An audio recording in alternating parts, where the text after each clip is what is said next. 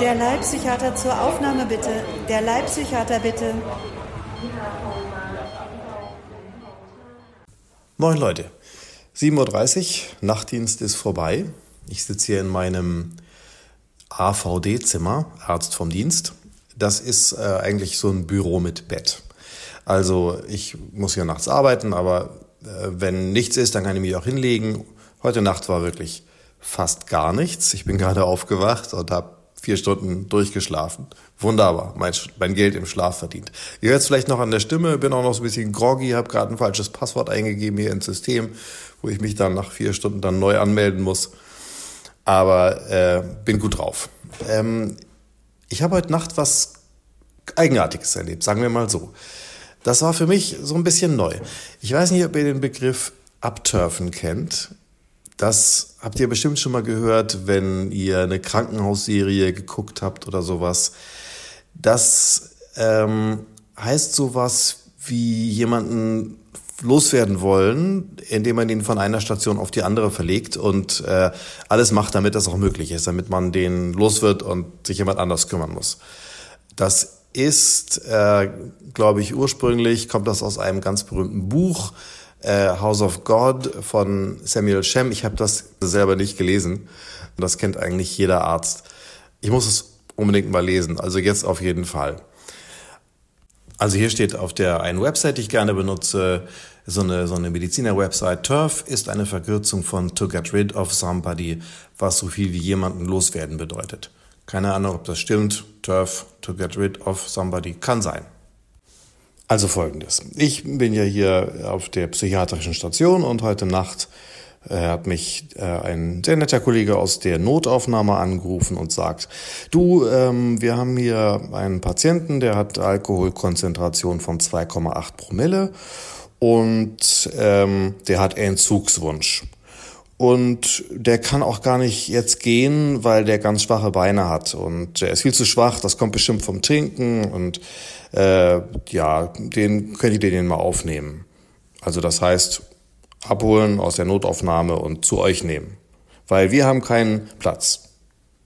Also das war ein Internist, der mich angerufen hat. Die Notaufnahme hat sowieso nie Platz, die sind immer voll. Und äh, internistisch konnte der nicht übernommen werden war ja auch gar nicht internistisch, sondern war ja ein Suchtpatient. Und die innere war auch voll. Und dann habe ich gesagt, ja, aber ich guck mal ins System, ich schaue mir das mal an, ob wir den schon kennen, also ob der schon mal hier auf der Suchtstation war und eine Vorgeschichte hat. Bei den meisten ist das nämlich so, die kommen nicht nur einmal, sondern die kommen sehr oft zum Entzug leider. Und dann kann man hier schon ganz viel sehen und hat praktisch den Fall schon, schon, ähm, wie soll ich sagen, hat die Anamnese, also die medizinische Vorgeschichte dann schon erfasst und das macht die Sache immer einfacher. Und dann sehe ich, ja, der war schon oft hier im Krankenhaus, aber der war eigentlich noch nie, der war noch nie stationär hier in der Suchtstation. Also bei uns hat er jedenfalls erstmal keine Vorgeschichte. Was aber schon vorlag, war der Laborbefund von gestern Abend. Das haben die auf der Notaufnahme dann schon gemacht. Das machen die eigentlich immer. Und da sehe ich hier Ethylalkohol, also das ist ganz normal, was wir Alkohol nennen, 2,8 Promille. Also das war natürlich nun schon ein paar Stunden her. Und äh, sie noch so ein paar andere Werte. So ein Leberwert ist erhöht und äh, dann hat er ein bisschen erhöhten Zuckerwert. Dann hat er so einen erhöhten Herzwert. Ich weiß nicht, ob ich jetzt die Abkürzung hier nenne. Das macht die Sache, glaube ich, zu kompliziert. Und äh, da habe ich mich dann gefragt, na, ist das überhaupt was für uns, wenn da so vielleicht Gefahr auf Herzinfarkt besteht? Aber ähm, ich habe dann auch ein EKG gesehen, das war auch schon im System. Das EKG war unauffällig und die anderen Werte, die man so zur Kontrolle macht, auch. Also äh, doch kein Verdacht auf Herzinfarkt. Ansonsten relativ unauffällig, äh, Cholesterin so ein bisschen erhöht. Das ist ganz normal bei einem nicht mehr ganz jungen Mann. Und ansonsten war aus dem Labor nichts zu erkennen. Dann habe ich den Kollegen zurückgerufen auf der Notaufnahme und habe gesagt, okay, ich komme vorbei und schaue mir den mal an und red mal mit dem. Der war nun schon gar nicht mehr da, weil dann doch auch Zeit vergangen war und der hatte jetzt Feierabend und dann war da eine andere Kollegin. Ich bin dann darüber, das ist hier ein relativ weiter Weg, da geht man so ein paar Minuten durch so unterirdische Gänge, wo unzählige Betten stehen an den Seiten und das ist so ganz äh, fast so ein bisschen spooky schon und ähm, komme dann in die Notaufnahme und äh, finde auch diesen Herrn in seinem, in, in seinem Zimmer liegen. Das ist so ein großes Notaufnahmezimmer, wo ganz viele Leute stehen, also so ein bisschen wie, wie früher äh, das vielleicht auch war. Und äh, der liegt da und schaut mich sehr freundlich an. Ich stelle mich dem vor und sage, ja, was führt Sie denn eigentlich zu uns? Und dann sagt er, ja, ich bin heute zusammengebrochen. Ich kann nicht mehr. Ich kann nicht mehr. Frage ich, wie zusammengebrochen? Ja, ich bin zu Hause zusammengebrochen, die Beine, die können nicht mehr. Und dann habe ich 112 gerufen und dann äh, haben die mich hier in die Notaufnahme gebracht. Und der sah auch ziemlich dünn aus. Ich habe ihn dann nicht körperlich untersucht, aber schon so vom Aspekt her, also vom, vom wenn man den so ansieht, dann sah der dünn aus und, und die Beine auch dünn. Und das hatte mir der Kollege auch schon erzählt, dass er also sehr schwach ist und nicht wieder nach Hause gehen kann. Und dann habe ich ihn gefragt, okay, ähm, aber ich bin ja jetzt als Psychiater hergerufen worden. Das ist ja jetzt nichts Psychiatrisches, was Sie mir da erzählen, glaube ich. Äh, ist denn sonst noch irgendwas? Hm, hm, hm, ja, hm, na, also ich, ich habe auch ein Alkoholproblem. Ach so, ähm, ein Alkoholproblem. Ähm, wie viel trinken Sie denn so? Ja, ich trinke schon so jeden Tag eine Dreiviertelflasche Wein. Und ich war auch schon mal im Entzug, ich war auch schon mal in der Entzugsbehandlung. Und dann habe ich gefragt, und wie viel haben Sie heute getrunken? Heute habe ich gar nichts getrunken. Schaue ich den so an und sage, gar nichts? Nee, gar nichts. Ja, wir haben aber hier ja eine ähm, Alkoholkonzentration 2,8 Promille gemessen. Ja, das kann ich mir nicht erklären. Das weiß ich nicht, wie das kommt. Das habe ich dem Arzt auch schon gesagt. Ich kann mir das nicht erklären. Naja, also man hört von Suchtpatienten alles Mögliche. Da muss man sehr, sehr skeptisch sein, was die einem so erzählen. Äh, Allerdings äh, macht es hier eigentlich gar keinen Sinn. Der wollte ja gerne aufgenommen werden. Der wollte ja nicht nach Hause. Also warum soll der mir jetzt hier vorlügen, dass er nichts getrunken hat? Ich habe mich dann mit so einem fragenden Blick umgedreht zu den Kollegen, ähm, ob die, die da so im Hintergrund standen, die das dann wahrscheinlich mitgehört haben und so kam aber keine keine äh, mimische Reaktion von denen, die, die mir da irgendwie weitergeholfen hätte. Na gut, dann habe ich so ein bisschen weiter also Anamnese gemacht, also ihn so gefragt, was denn so vorgefallen ist und er hat erzählt, ja, also er war eben schon mehrfach in Entzugsbehandlungen, aber er hatte noch nie ähm, so richtig Entzugssymptome. Also das hat man, wenn man dann, wenn man immer sehr viel trinkt und dann plötzlich gar nichts mehr trinkt, dann kriegt man so ein Zittern oder man wird ganz unruhig oder man kriegt Schweißausbrüche oder äh, erhöhten Blutdruck. Im, im schlimmsten Fall ähm, kriegt man auch Krampfanfälle oder ein sogenanntes Delir. Das ist was ganz Schlimmes, was ganz lebensgefährliches. Erzähle ich vielleicht nochmal an anderer Stelle. Ähm, das ist nicht das, was man so als Laie im, im Alltag denkt, was ein Delir ist, sondern das ist eine sehr, eine lebensbedrohliche medizinische Notfallsituation. Hatte er aber noch nie und eigentlich hatte er überhaupt in den letzten 25 Jahren äh, überhaupt keine Entzugssymptome. Na gut, und dann habe ich gesagt, äh, wissen Sie, ähm, das ist schon mal gut, dass Sie keine, keine Entzugssymptome haben und dass Sie so ganz gut klarkommen. Ich finde es auch gut, dass Sie einen, einen stationären Entzug machen wollen. Das wird auch möglich sein, aber das ist nichts jetzt für nachts in der Notaufnahme. Nicht so eine akute, plötzliche Aufnahme, sondern dann rufen Sie doch bitte bei uns an. Morgen äh, ist ja Freitag, da können Sie dann auch anrufen und dann machen wir einen Termin aus und dann machen wir eine geplante Entzugsbehandlung. Das ist in der Suchtmedizin ganz wichtig, dass man nicht immer akut ad hoc äh, ganz schnell alles macht, weil das ist, hilft überhaupt nicht weiter. Dann geht das nämlich alles immer wieder von vorne los. Dann äh, hat man diese sogenannten Drehtürpatienten, von denen ich schon erzählt habe. Also die kommen und gehen und kommen und gehen und kommen und gehen. Wenn sie, wenn es ihnen schlecht geht, sagen sie, ja, ich muss jetzt in den Zug ganz schnell, Herr Doktor, nehmen Sie mich bitte sofort auf. Also ich kann nicht mehr und ich muss und so weiter. Und dann nimmt man die auf und sagt, ja, dann bleiben Sie jetzt hier fünf Tage und wir machen Entzug und vielleicht machen wir ja sogar eine verlängerte Entzugsbehandlung, den sogenannten qualifizierten Entzug. Das sind dann zwei Wochen und dann machen wir Sie gesund und dann trinken Sie nie wieder und dann wird alles wieder gut. Ähm, so ist es eben aber nicht, sondern äh, man äh, muss damit rechnen, dass die Leute mehrere Entzüge brauchen und wenn die jetzt so ganz doll motiviert kommen, nachts noch im angetrunkenen Zustand, dann hat das meistens wenig Aussicht auf Erfolg. Wenn die aber mal darüber nachdenken und dann tagsüber, vielleicht morgens, wenn sie dann vielleicht auch nüchtern sind, anrufen und einen Termin machen, dann kann man die Motivation ernst nehmen und dann ist so eine Suchtbehandlung sehr viel erfolgversprechender. Also Ihm habe ich gesagt, machen Sie das bitte, gehen Sie nach Hause. Ja, Herr Doktor, ich kann aber nicht nach Hause, meine Beine sind doch so schwach. Und dann habe ich gesagt, gut, das muss ich nochmal mit den internistischen Kollegen absprechen, auch mit den Neurologen, ob die da irgendwas gefunden haben.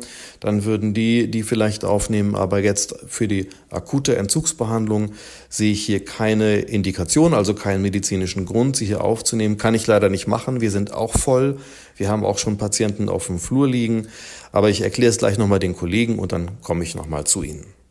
Dann bin ich zurück zu der internistischen Kollegin in der Notaufnahme und habe ihr das erzählt und erklärt und gesagt, ja, also sehe ich jetzt nicht psychiatrische Aufnahme. Und dann wurde die ganz zickig und meinte, ach so, also ähm, deine manche Kollegen von dir würden, würden den aber aufnehmen und du jetzt also nicht. Aha, so so. Und hat mir da so ein bisschen äh, Druck gemacht auf so eine ein bisschen unfreundliche Weise, wie ich fand. Und äh, ich habe gesagt, ja, ich ähm, verstehe das, aber ich sehe hier wirklich keine Indikation, den aufzunehmen.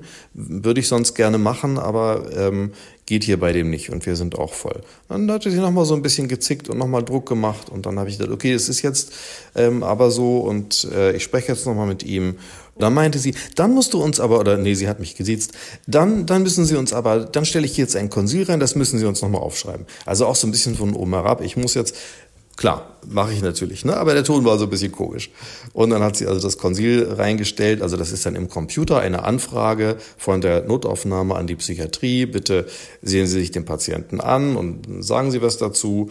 Und das hatte ich ja schon gemacht, das habe ich dann im, zurück hier in mein AVD-Zimmer, das Konsil aufgerufen und habe also das aufgeschrieben, was ich euch gerade erzählt habe und dann abgeschickt. Achso, ich muss noch dazu sagen, ähm, wenn die so ein Konsil äh, reinstellt, das ich dann beantworten soll, dann müssen die auch, dann müssen die eine Fragestellung reinschreiben. Und in der Fragestellung steht äh, Alkoholkrankheit, starke AZ-Minderung, also Minderung des Allgemeinzustands, das heißt, der ist sehr schwach, Gefährdung durch Alkoholkrankheit gegeben, akute Gefährdungslage. Also sie hat das so ein bisschen nochmal mal aggraviert, also nochmal ein bisschen ernster gemacht und mich so auch da nochmal so ein bisschen unter Druck gesetzt. Ich kann ja nicht bei akuter Gefährdungslage und so weiter jetzt den Patienten ablehnen. Ähm, naja gut, also ich habe dieses Konsil dann sehr sachlich beantwortet und das geschrieben, was ich auch gerade so erzählt habe, ähm, war, war hier, wünscht Entzugsbehandlung und äh, keine akute Gefahr eben körperlich äh, freundlich zugewandt, kein Wahn, keine Halluzination, keine Entzugserscheinungen, auch in der Vergangenheit nicht, keine Krampfanfälle und so weiter. Daher bitte Vereinbarung eines Aufnahmetermins zur geplanten Entzugsbehandlung unter der Telefonnummer sowieso mit der Empfehlung, dann morgen anzurufen. So, das habe ich ja schon erzählt und so habe ich es auch ins Konsil reingeschrieben und dann abgeschickt. Und dann ruft die Kollegin mich ähm, na, zehn Minuten später nochmal an. Jetzt haben wir inzwischen 1.30 Uhr nachts und äh, ist dann plötzlich ganz freundlich und sagt, du, kannst du nicht nochmal überlegen, nee, ach so, wir sind glaube ich immer noch beim Sie gewesen. Können Sie nicht nochmal überlegen, können Sie nicht nochmal schauen, ob Sie nicht doch irgendwo ein Bett frei haben? Es wäre echt nett. Dem Mann geht es wirklich schlecht. Wir können den hier nicht aufnehmen. Wir haben kein Bett für den, aber wir haben auch äh, wir, wir können den nicht nach Hause schicken. Der ist nicht richtig gehfähig, weil der so schwach ist. Und es wäre wirklich toll, wenn, wenn du doch nochmal guckst, wenn sie doch nochmal schauen und ob sie da so ein Bett frei haben. Und ähm, okay, dann habe ich gesagt, ja, ähm, ich, dann rufe ich nochmal die Schwester an auf der Station, auf der einen Station, wo das vielleicht gehen würde und frage sie nochmal, also dann sagt sie noch, du und ich mache, also ich, ich, vielleicht hat sie auch jetzt du gesagt, ist ja auch egal. Du, ich mache auch alles. Ich, ich, ich gebe auch die Medikation ein. Ich, äh, ich kümmere mich um alles. Du musst gar nichts machen und so. Und ich äh, habe ich gesagt, ja, mir geht es gar nicht um die Arbeit, sondern es geht darum, um die Frage, ob der jetzt hier etwas für eine akutpsychiatrische Aufnahme auf die Suchtstation ist. Ich habe ja schon gesagt, ne, das ist nicht nicht immer richtig, die alle gleich aufzunehmen. Und in diesem Fall na, wenn der jetzt so körperlich so schwach ist und so, dann wäre das eben wirklich eher was für die Internisten gewesen. Aber jetzt hat sie mir das ja nochmal vielleicht etwas ehrlicher gesagt, was da eigentlich los war. Und dann Naja, dann habe ich nochmal bei der Schwester angerufen und die war auch gar nicht begeistert, aber sagte, ja gut, also wenn es sein muss, ja, also wir haben ja sogar noch ein Bett und ja, dann soll der halt kommen. Und mit der Nachricht habe ich dann die Internistin zurückgerufen, habe gesagt, ja, wir, wir, wir übernehmen den und ähm, dann war sie total nett, total dankbar und meinte, das ist echt super nett von euch. Es, äh, hier geht's halt gerade nicht anders und so. Und vielen, vielen Dank und ich mach das, schreibe das auch alles rein und dann war, war wieder alles gut und ich habe gesagt, ja klar, gerne und so und dann ähm, haben sie den irgendwann rübergebracht hier. Das dauert dann immer noch mal eine Stunde, ne, bis dann so ein Transport bereit ist und der dann endlich hier ist. Und dann rief mich die Kollegin an eine Stunde später. Dann hatte ich schon so ein bisschen geschlafen und äh, sie sagt, der ist jetzt da.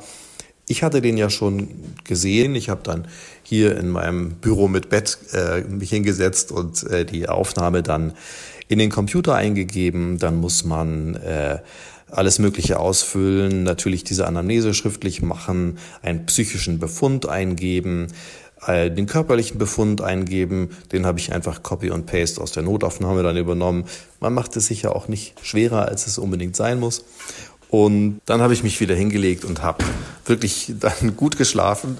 Ein Anruf kam noch mal wegen irgendeiner Kleinigkeit von der Pflege und das habe ich dann aber auch hier am Rechner gelöst. Also ich hatte wirklich eine ruhige Nacht und das war alles sehr nett. Aber jetzt habe ich mir das nochmal überlegt, beim Aufwachen sozusagen. Ich bin ja, ich bin ja nicht doof, aber ich bin auch manchmal ein bisschen naiv. Ne? Wenn die dann sagen, ja, der hat hier also, ähm, der will Entzug und Alkohol, dann glaube ich das erstmal. Aber jetzt, wenn ich so drüber nachdenke, dann frage ich mich, also das war ja wirklich ein Abturfen, oder?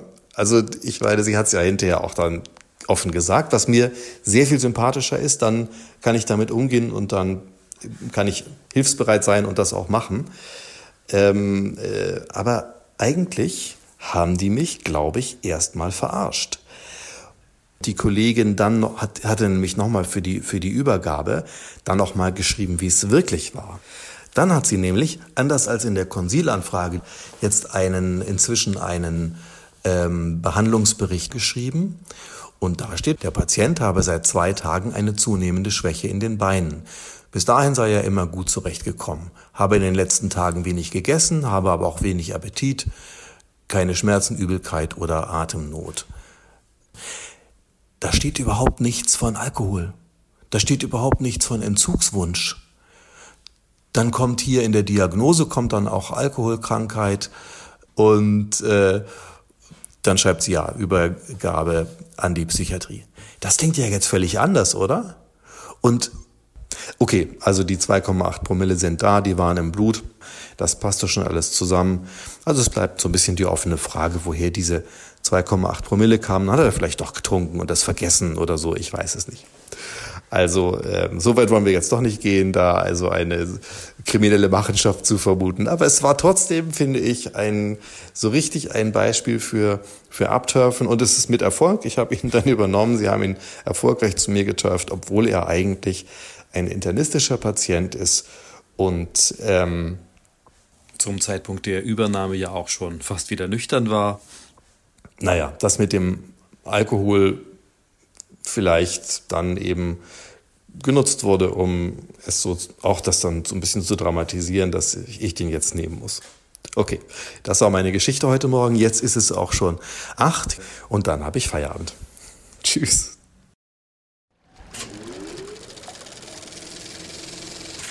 Dieser Podcast wird produziert von Carlsbridge.